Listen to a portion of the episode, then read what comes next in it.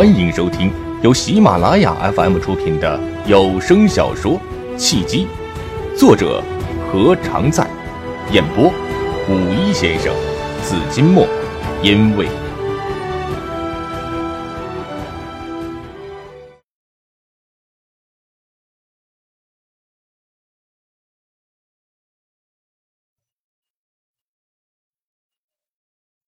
第二十五章。失败者找借口，成功者找方法。苏仙慧的半个身子几乎都趴在了桌子上，换了别人，绝对不会认为他是一家大型公司的 CEO，这太没形象，也太不讲究了。而他粉嫩娇艳的面孔以及细腰长腿的健美身材，任谁看了都会怦然心动。苏仙慧不瘦，但也绝对不胖。双腿细长而笔直，在牛仔裤的包裹之下，极富质感和弹性。上身的休闲外套虽不修身，却也衬托出了身材的曼妙。再看她修长的脖颈和鹅卵形的脸蛋儿，既新潮又有古典之美，既狂放又有含蓄意味。别说是连城了，就算是见识过无数美女的烈焰高手，也会被苏仙慧的美给吸引。怪不得段坚对苏仙慧念念不忘呢。就算是被苏仙慧再三拒绝，只要有和苏仙慧一起吃饭的机会，也会推掉一切的应酬前来。既通知人来面试，又不让人进来，你是逗人玩还是闲得慌？苏仙慧语带嘲讽，眼神中却流露出了戏谑之色。当然不是逗人玩，更不是闲得慌了。连城乐了。收回了不安分的心思，告诫自己要以事业为重。虽然姚长伟是让他先追到苏仙慧，但却是个玩笑话。他不能真的对苏仙慧有什么想法。应聘的人来了，进不来怎么办？苏仙慧似笑非笑。进不来的人，就说明没有什么创新意识，也不会开拓思路，面试失败。连城不再卖官司，说出了他的点子。能进来的人中，硬闯进来的保安拦不住的，顶替保安；翻墙进来的负责开拓市场；讲道理进来的当研发工程师；软磨硬泡进来的当服务工程师；制造假工牌进来的当产品经理；撒泼打滚进来的嘛当主管。同样的困难，你遇到了只会退缩，而别人。一直在找方法，不管是不是成功，至少努力过了。所以很多时候，公司交代的工作，不管过程和困难，做出成绩才是硬道理。失败者找理由，成功者找方法。苏贤惠愣住了，在消化连城的提议。过了一会儿，他才哈哈大笑：“太高了，太好玩了！连城，你太有本事了。”你出的主意太绝了，面试官就完全可以测试出来每一个人的潜质。哦，我想起来了，刚才在公司你也是直接进了我的办公室。你算是用哪一种方式进来的？他用的是连哄带骗。茉莉吐了吐舌头，以他的水平，对付前台的李艳还行，对付门口的保安大叔他就不行了。苏仙慧越来越觉得连城有趣了，弄连哄带骗，直接敲开对方总裁的门，这样的人才必须是总裁助理。他再一次向连城发出了邀请：“哎，连城，来当我助理吧，不开玩笑，说真的。”不当。连城也是很干脆的拒绝了苏仙慧。谢谢苏姐能看得起我，不过我和姚董有约在先，做人嘛，必须要遵守基本的原则。我既然先答应了姚董，在事情没有完成之前，就不能半途而废的。轻诺必寡信，嗯，我欣赏说话算数的男人。苏仙会对连城不留余地的拒绝，不但没有不高兴，反而更加欣赏起了连城。那我们就说好了，只要你兑现了对姚董的许诺，可以从安度出来的时候首选是三信，这样总行了吧？是非易，勿轻诺。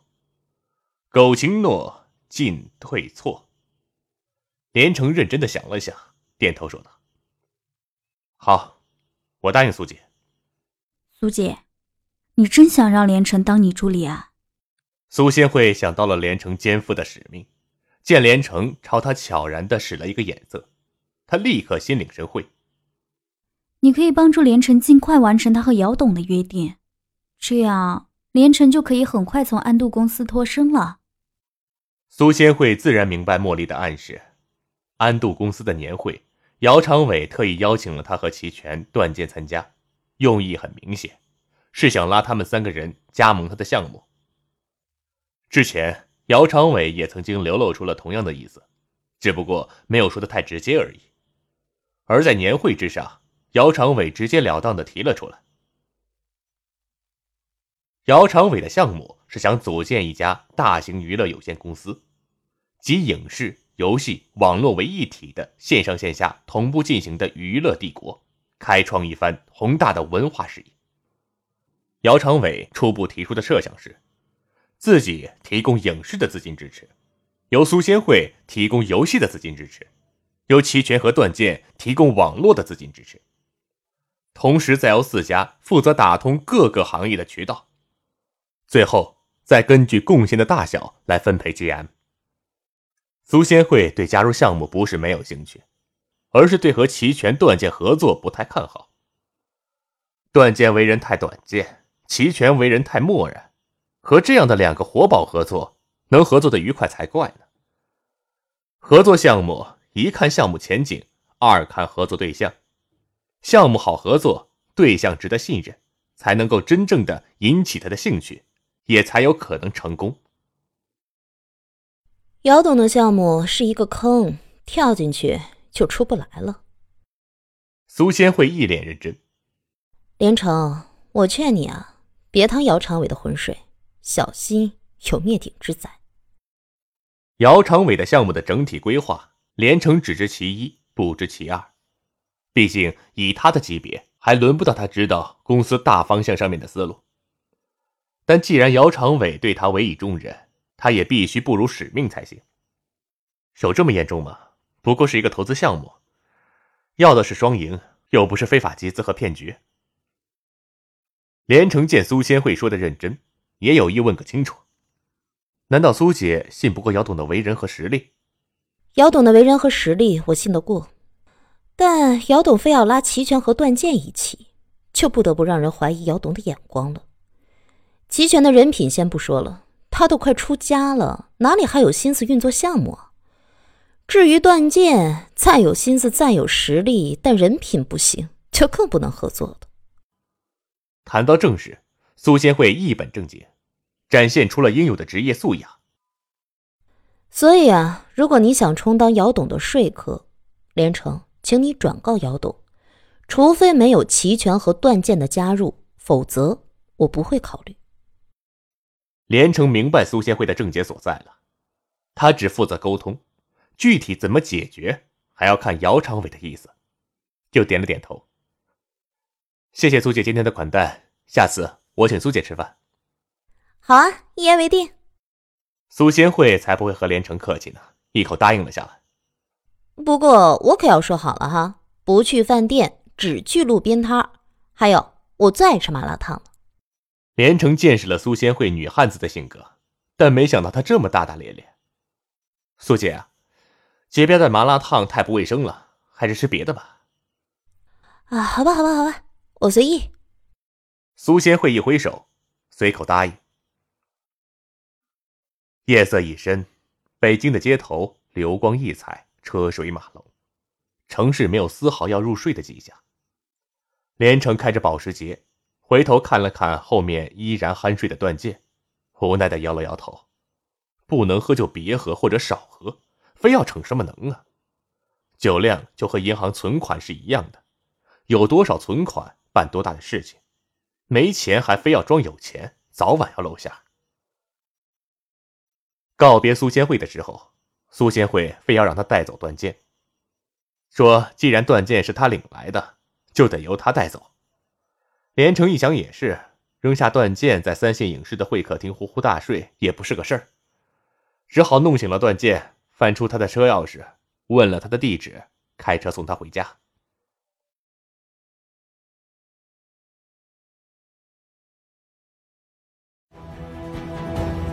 您正在收听的是由喜马拉雅 FM 出品的有声小说《契机》。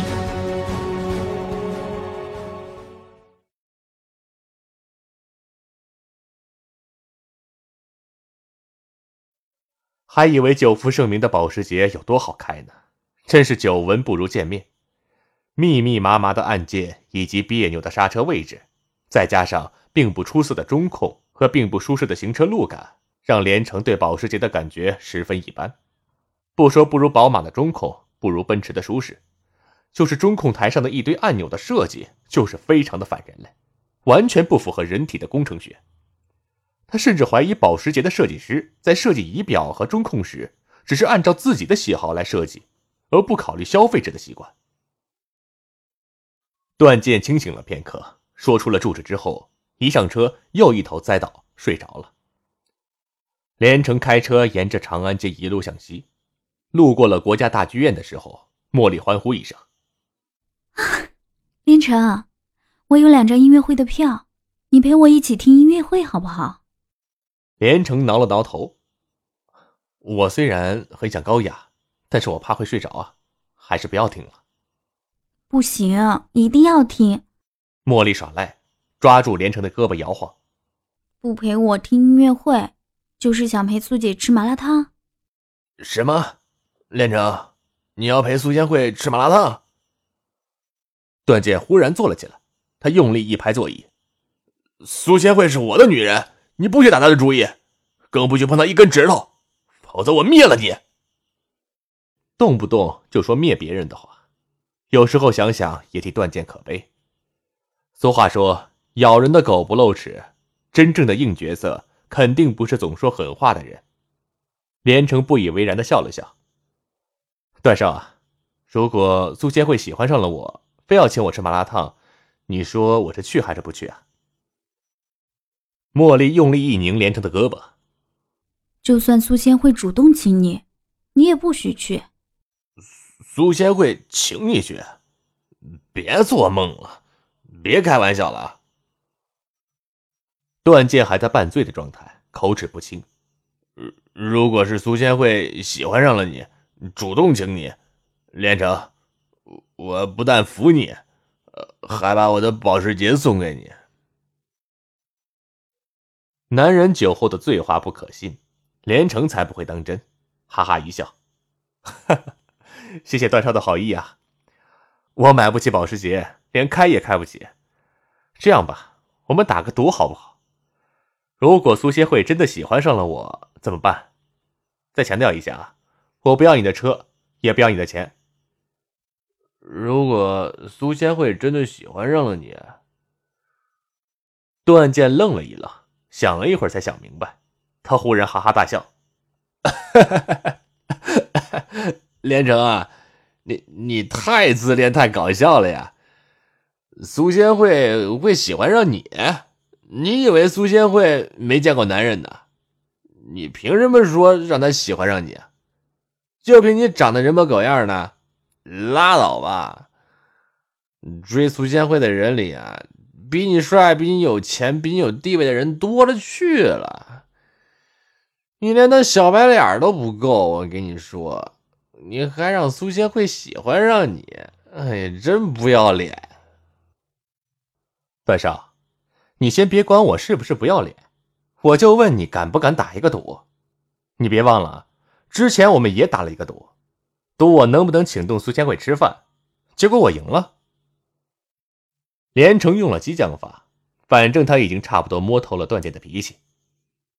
一个人若是被别人摸透了脾气，吃透了性格，就很容易被人牵着鼻子走。打就打，我还怕你不成？段剑口干舌燥，找到了一瓶水，咕咚咕咚的一口喝干。啊，说吧，如果你赢了，你想要什么？啊，如果你输了，你你要输什么？如果我输了呀，我就帮段少至少约苏仙会三次以上。如果我赢了，段少得帮我完成一个愿望。连城有意的埋下了伏笔。茉莉双手绕来绕去，目光在连城的身上跳跃不定，眼中有不安，有不满，也有疑惑。他欲言又止，双脚也来回交错。嗯，呃，好，就这么说定了啊！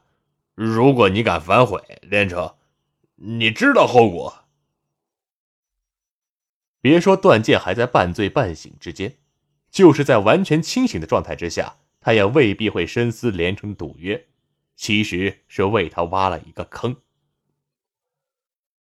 不多时，到了段剑的住址，连城在小区门口把车还给了段剑，然后他打算送茉莉到地铁站，刚一迈步，一辆奔驰 GL 直直的朝他开来。正是晚上。车灯很亮，照得连城睁不开眼睛。他一惊之下，急忙跳开闪躲，还好跳得及时，躲了过去。奔驰车擦着他的身子开了过去。好险啊！连城出了一身冷汗，茉莉更是吓得大惊失色。他见奔驰没有停下来的意思，顿时大怒。正好是在小区门口，车速不快，他拔腿就要追上去。才跑两步，奔驰车。一脚刹车，停了下来，从车上跳下来一个人。啊，不好意思，不好意思，刚才在打电话，走神了，没看见有人。哎，你是连城？车主下来之后，很客气、很有礼貌的朝着连城道歉。走近一看，不由得愣住了。还真是你啊，连城，我是杜经燕呢。杜经燕，连城才看清眼前的人，果然是杜经燕，不由得又惊又喜。人生无处不相逢啊，杜总，没想到这么快我们又见面了。不过刚才你也太吓人了，差点撞到我，是不是想用这种方法给我一个终身难忘的偶遇呀？哈哈哈哈哈！杜经燕被连城的幽默风趣给逗乐了，转身一看，见茉莉对他怒目而视，忙又收起了笑容，冲茉莉点了点头。啊，你是连城的女朋友吧？真不好意思啊，刚才啊是我的错。我向你道歉。一句话让茉莉又心花怒放了，她展颜一笑，对杜经燕的好感大增。没关系，你又不是故意的。再说你也认识连城，就当是加深了解了。啊，为了表示歉意啊，我请你们吃夜宵吧。杜经燕对连城很有好感，上次见面意犹未尽，没想到又意外的偶遇了。他自然是不肯放过和连城进一步接触的机会。啊，等我停了车啊，就在附近随便找一家店，随便吃点东西，怎么样啊？我不习惯晚上吃东西，不如喝茶吧。连城也愿意和杜经燕继续加深关系，就顺水推舟的答应下来。不过我有一个前提条件啊，就是我请客啊。十分钟后，在杜经燕的带领下。几个人来到了一家名叫“观潮”的茶馆。观潮取可以远观国家体育馆鸟巢之意。不过到了二楼坐下之后，才发现，除非是二十层楼以上，否则想远观鸟巢，只能是望楼兴叹了。还没有说几句话，连城的手机响了，一看是罗毅来电，连城就接听了电话。连城。你在哪里？我有点不舒服，你能过来陪我吗罗毅一个人在家里，怎么也静不下心来，身上的疼痛和心理上的耻辱感交织在一起，让他身心疲惫，很想得到安慰。想来想去，虽然他一个电话可以让十几个人争先恐后的前来大献殷勤，但只有连城让他最放心，也最想见。现在啊，现在过不去啊。连城有几分为难，他刚坐下来。要和杜经燕聊天，而且很想和杜经燕深入的交流，可是罗毅的情绪他又不能不照顾，只好说道：“呃，等我一个小时吧。”朋友，杜经燕很细心，听出了什么，热情的说道：“如果是朋友的话，住的不远的话，不如一起吧。”一起，连城眼前一亮，住的倒不远，就是怕不太方便呢。哎呀，没有什么不方便的，喝茶聊天而已。杜经燕哈哈一笑，哼，如果是女性朋友啊，那就更好了，正好是两两成对儿，阴阳平衡，省得呀你和茉莉成双成对的，而我一个人形影相吊的。既然杜经燕没有意见，连城自然更没有问题。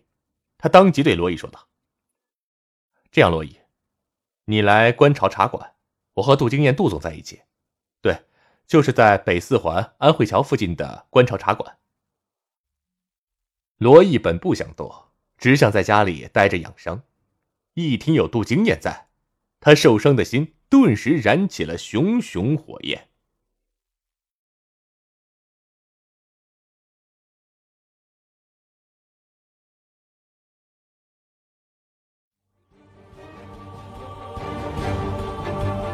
各位听众朋友，本集已播讲完毕，感谢您的收听。如果有喜欢我声音的朋友，请您点赞、留言，您的支持就是我最大的动力。